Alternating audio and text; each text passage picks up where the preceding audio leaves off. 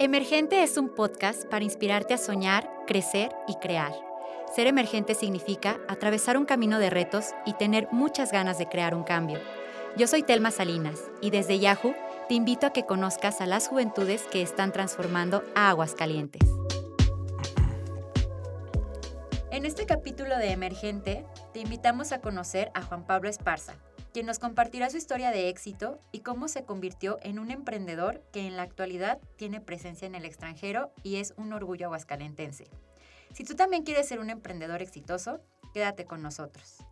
Juan Pablo, bienvenido, me da muchísimo gusto que nos acompañes. Te comento que el podcast se llama Emergente, ya que queremos contar la historia de las y los jóvenes que no solamente sueñan, sino que hacen todo lo necesario para transformar y conquistar sus objetivos, y tú eres uno de ellos. Queremos saber, ¿quién es Juan Pablo? ¿Qué hace? Platícanos. Hola Telma, un gusto saludarte, saludar a todas las personas que nos están escuchando.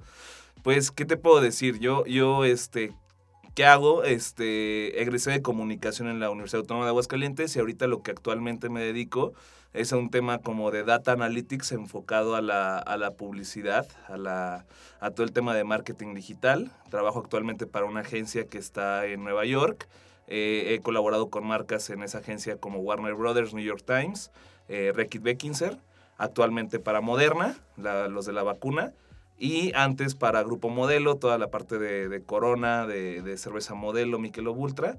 Y pues aparte estoy emprendiendo, como bien dices, este, un, centro como de, Data Science para los negocios de, de la región. Padrísimo, Juan Pablo. Platícame, a ver, una, ¿cuántos años tienes? Y dos, ¿cuál es la esencia de Juan Pablo y de dónde nace este espíritu de emprendimiento? ¿Qué, es lo que te define a ti como ser humano? Claro. Pues mira, tengo 25 años. Gracias a Dios nuestros, nuestros oyentes no me pueden ver porque pues me veo más viejo. Pero pues bueno, la vida, la vida me ha acabado unas por otras, ¿no? Y este, ¿cómo me define? ¿Cuál es mi esencia? Soy una persona, eh, me considero muy creativo, me considero también una persona que lucha por sus objetivos. Eh, veo como, como algo que quiero y veo de qué forma ir por ello. Y también, digo, también pues contando las cosas no tan buenas, también soy una persona súper desordenada, o sea, soy una persona que no le gusta tener un orden ni, ni, en su, ni en su estructura, ni en su ambiente, o sea, voy viendo las oportunidades, las tomo, pero no necesariamente voy como armando un plan de cómo hacerlo, simplemente pues voy, voy viendo lo que hay y voy, voy por ello. Entiendo. Toma las oportunidades cuando las ves. Sí, sí, sí. Eso es algo bastante bueno. No, aparte de la vibra que tienes es muy bonita. Este, les cuento porque justo no pueden vernos, pero Juan Pablo tiene un aspecto súper relajado. De hecho, ahorita le estaba diciendo que tiene unos tatuajes muy bonitos. Gracias. Y se ve este, una, una persona muy amable. Entonces, incluso tu, tu vibra es así, como espontánea, relajada. Qué bonito. A ver, platícame.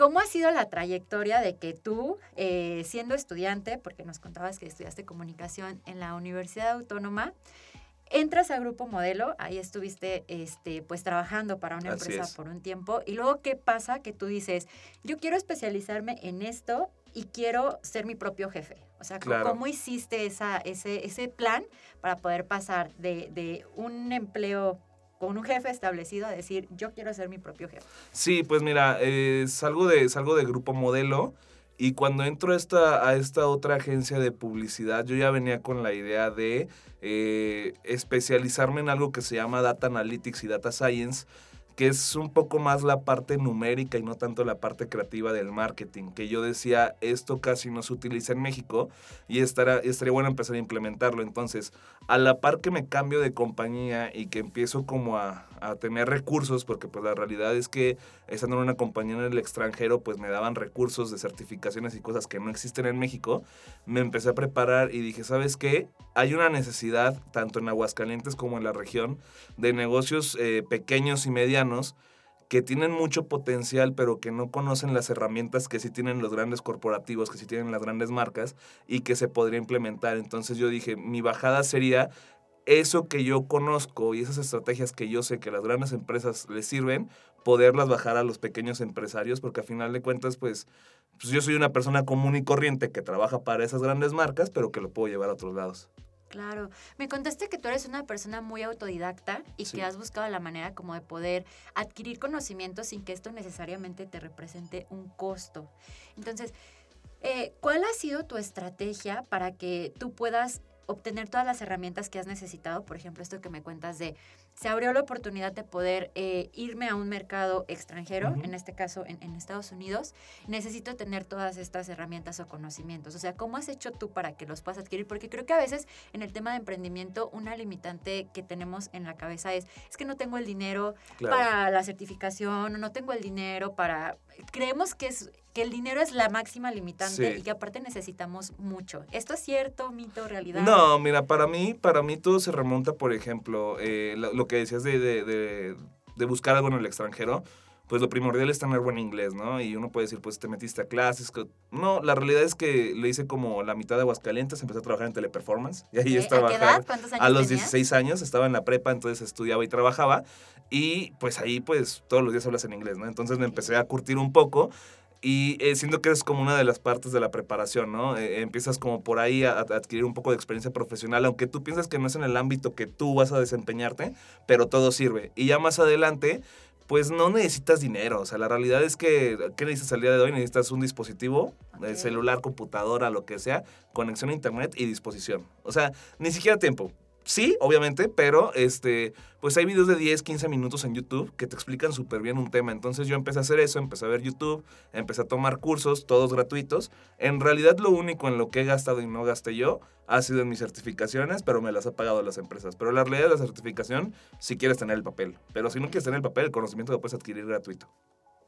Coincido contigo y también yo le agregaría como disciplina, ¿no? Porque Claro. al final de cuentas creo que es un elemento esencial y que tú tienes, decir, veo la oportunidad, la tomo, pero pues hago todo lo que tenga que hacer para que esa oportunidad se madure, ¿no? Sí, y muchas veces este puede parecer, puede parecer este redundante la parte de la disciplina, pero sí es importante recalcarlo porque a final de cuentas lo haces en tu tiempo libre. Entonces, tú decides si eso si es ahorita que tienes libre la vas a dedicar a jugar Xbox, a, ver series, a ver una película, o si es ahora te vas a sentar a dedicarte y a, y a- a estudiar, ¿no? A final de cuentas creo que todos en nuestro tiempo libre nos queremos relajar, pero si le agarras el gusto, o sea, si tú no lo ves como una carga y lo ves más como un cultivarte a ti mismo, pues es hasta premio doble, ¿no? Claro. Oye, ¿y, y cómo fue o, o qué hiciste tú diferente? Porque creo que también existe una barrera cuando pensamos, es que va a ser imposible que yo pueda eh, escalar a decir, me contrato o busco oportunidades, no solamente fuera de Aguascalientes, sino incluso fuera de México. ¿Qué es lo que tú hiciste diferente para decir, no, yo sí voy y busco estas oportunidades y cómo lo hiciste? Pues mira, la realidad mandar currículums. O sea, yo, yo siempre le, le he dicho a, a mis amigos, a mis, a mis excompañeros de la universidad, que no hay que cerrarnos, no hay que buscar como, no hay que tener como ese paradigma de decir, lo que conozco, en este caso, por ejemplo, lo que conozco es Aguascalientes y me quedo con Aguascalientes. No es que en Aguascalientes no haya oportunidades, claro que las hay, pero si tu, si tu objetivo está hacia otro lado, pues busca mandar currículums a otro lado. O sea, yo lo que hice fue eso, empecé a mandar currículums a empresas que no necesariamente estaban en Aguascalientes, a empresas que tal vez estaban en México, en Canadá, en Estados Unidos. Entonces, pues mandé currículums, pega uno y listo. O sea, lo, es lo único que, que hice diferente fue eso. O sea, mandar un currículum. Ok, ¿y cuánto tiempo pasó de que tú dijiste, lo que voy a hacer es mandar mis currículums y voy a dar el tiempo de hacer mi currículum en inglés, de ver justamente qué de las habilidades que yo tengo pues empatan con estos perfiles que yo estoy buscando? ¿Cuántos mandaste y cuánto tiempo pasó a que este currículum pegó? Mira, la verdad tuve mucha suerte o, o no, o no sé, no sé cómo decirlo, pero la realidad es que yo renuncio a Grupo Modelo en febrero y no tenía ningún trabajo, o sea, no tenía, no me estaba buscando nadie, no tenía nada, pero yo ya por cuestiones personales dije, sabes qué, ya basta, este, y eh, empecé a actualizar mi, mi currículum en LinkedIn, este, eh, me puse como que estaba open to work y eh, mandé un par de currículums, yo creo que a lo mucho fueron tres, cuatro, y a la semana siguiente me contacta una empresa, me dijeron, ¿sabes qué? Vimos lo que estás haciendo, se ve que está súper bueno, nos gusta mucho para nosotros. El proceso tardó como tres semanas, fueron varias entrevistas, sobre todo con gente de Estados Unidos y, y con gente sobre todo de muchos lados. O sea, era, era más bien gente que hablaba inglés, pero era Ok. gente en la India, en Rusia, en Estados Unidos. Entonces fue un proceso larguísimo, pero después de tres semanas me contrataron y dije, pues vámonos, entonces ya de aquí para arriba. Ay, qué padre. Oye, no sé si coincides conmigo en, en esta experiencia. A mí en un momento me daba mucha pena hablar el inglés, porque justamente siempre tenía en mi Sí. cabeza este tema como, de, es que mi acento y se nota, Sí, pues claro. obviamente que no soy nativa, pero luego justo este tema de que la interacción no necesariamente era con personas norteamericanas, Ujú. podía ser con personas de muchos lugares del mundo que hablaban inglés y ellos mismos me decían, nosotros también estamos haciendo un esfuerzo por tener un idioma Sí. en común, que sabemos que no necesariamente es la lengua materna de ninguno de los dos. Así Fue es. como entendemos que cada quien tenemos un acento. Y yo también hacía el gran esfuerzo por entenderles, ¿no? Entonces, esa parte es, es, creo que interesante de resaltar cuando alguien, además de emprender, quiere no solamente hacerlo a nivel nacional, sino que quiere ex- expandir sus mercados, que no es una limitante y que la Sí. realidad es esa, ¿no? Siempre vamos Que no a les tener un pena, acento. que ¿Tú no cómo te preparabas para estas entrevistas? Sí me ponía muy nervioso, si te soy muy honesto, o sea, tanto en las entrevistas como en las en el primer mes de trabajo, este, sí me ponía muy nervioso. Obviamente, eh, pues sabes que tienes el conocimiento, pero no lo estás practicando todos los días, ¿no? Entonces sí, Claro. como que te sientes oxidado. Pues nada, o sea, realmente sí recuerdo que eh, un día antes, a veces dos horas antes, por ejemplo, de la entrevista, me ponía a repasar en mi cabeza el discurso que iba a decir en inglés, ¿no? O sea, yo sabía lo que quería decir en español y me ponía a decir, a ver, en inglés lo voy a decir así, así, así. Y ya en el momento, la realidad es que, pues, o sea, se te borra. Entonces, te sale la mitad. Sí, te sale la mitad y, y es el spanglish y todo. Pero es como todo, es la práctica. O sea, al día, al día de hoy no te puedo decir que tengo un inglés perfecto, pero ya lo hablo todos los días, o sea, por lo menos nueve horas al día.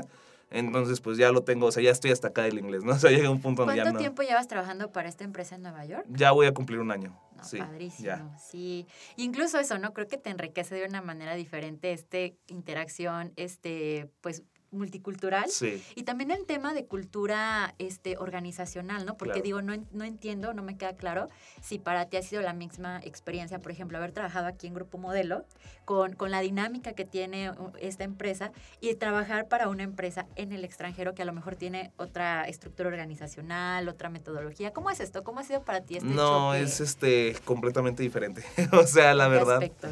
En muchos, o sea, por ejemplo, la cultura laboral es muy distinta. Eh, respetan muchos horarios. Creo que, que, en México existe un problema de, de que, y sobre todo con la pandemia se, se acentuó más, de aunque estés en tu casa, pues tienes tiempo libre, entonces tienes, me puedes dar una o dos horas más de tu tiempo del que estás contratado para que me hagas proyectos, ¿no? Y esta otra empresa ha sido muy, muy tajante en decirme, ¿sabes qué? Entras a las 8 de la mañana, sales a las 4 de la tarde, vas a trabajar con horario en Nueva York, pero pues vamos a respetar tu horario de comida. eh, va a ser un tema de que aunque estemos separados, porque pues obviamente no vamos presencialmente a la oficina, eh, se siente, se siente una, una sinergia muy padre, una multiculturalidad muy padre, es trabajar con gente de todo el mundo.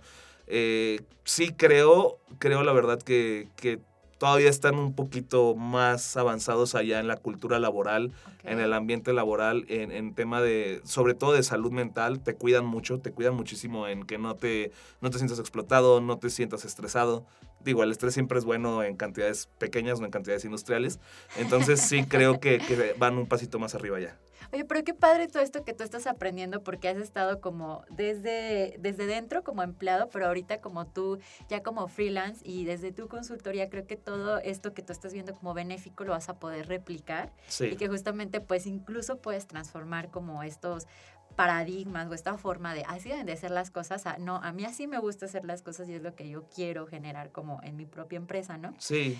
Cuéntame, en esta en este trayectoria de, de tu emprendurismo, ¿qué ha sido o cuál ha sido la decisión más difícil que has tenido que tomar? Porque me queda claro que cuando decidiste salir de Grupo Modelo y que dices, yo no tenía ninguna oferta, no es que me estuvieran buscando, pero ya no quería ese trabajo y decidí lanzarme, o sea, ¿qué ha sido lo más difícil que has pasado? Pues mira, en mi carrera profesional yo creo que lo más complicado fue antes de entrar a, a Grupo Modelo. Se puede decir que fue como el primer paso ya para, pues, para salir de Aguascalientes, que siempre va a ser como, como un, un tema, ¿no? Para, para los que somos de aquí de toda la vida.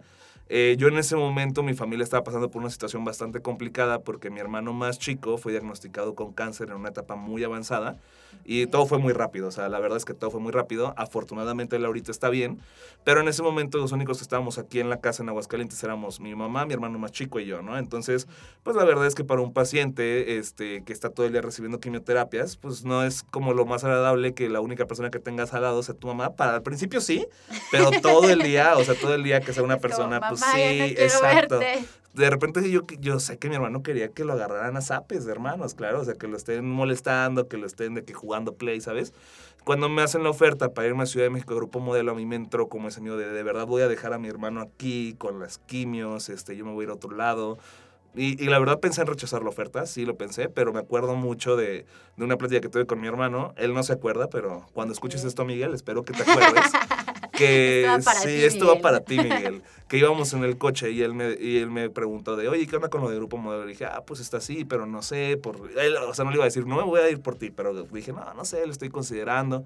Y me dijo, tonto si no te vas por mí. No uso esa palabra, pero me dijo, tonto si no te vas por decir. mí. Entonces como que eso se me quedó muy grabado de que él mismo me estaba diciendo de, güey, por mí no te preocupes. O sea, date, crece, enfócate, porque lo que vayas a lograr, pues lo vas a lograr esté yo o no esté yo. Entonces, para mí ese fue el parteaguas y justamente en la parte del emprendimiento para mí ha sido algo que siempre tengo en mente. O sea, cuando veo algo que quiero hacer, no me detengo a decir puedo, no puedo, digo, ¿sabes qué? Para mí siempre es, si mi hermano pudo salir de una situación así, yo puedo hacer lo que yo quiero. O sea, el límite soy yo mismo. Entonces, justo va por ahí. Ay, qué padres palabras y qué fuerte, Juan Pablo, porque es decir, como a pesar de la adversidad que puede estar pasando en cualquier situación personal, familiar, o sea, dices, de verdad quiero esto y voy a hacer todo lo que tenga que hacer para poderlo alcanzar y de verdad qué gusto que nos cuentas de Miguel, Sí. que él está bien ahorita, pero Sí, sí, qué sí. fuerza tuviste en ese momento. Ay, me gustaría seguir platicando así muchísimo contigo, pero este se nos está acabando nos acaba el el tiempo. tiempo.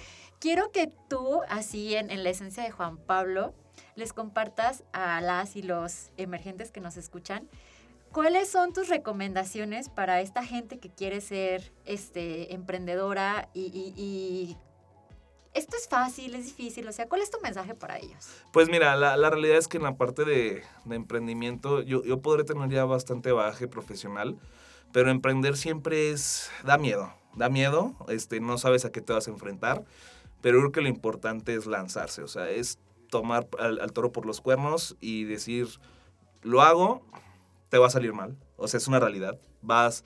Vas a fracasar una vez, dos veces, tres veces. Yo no te puedo decir que no, este no es mi primer proyecto que emprendo y, Ok. y yo estoy seguro que puede ir muy bien o puede ir muy mal, pero eso no me va a detener a seguirlo intentando. Y lo segundo que sí le, le quiero recomendar a la gente es no se comparen, no son carreras, cada quien tiene su tiempo. Si tú ves a una persona, muchas veces eh, estamos expuestos a muchas historias de éxito de gente que tiene 15 años, 17 años, sí, sabes que, que dices, wow, qué padre, pero nos genera un estrés de decir, ¿y yo cuándo? ¿Y yo cuándo? ¿Y yo cuándo? tengas 25, tengas 30, tengas 35, 40, no importa la edad que tengas, siempre es buena edad para seguirse preparando, para seguir creciendo. Entonces, obviamente, no te compares, tú estás forjando tu propio camino, estás pavimentando tu propia carretera y vas a ir al paso que tú quieras. Solamente no te detengas. Lento si quieres, pero, pero para adelante. Lento pero seguro. Sí, así es. Creo que tienes toda la razón.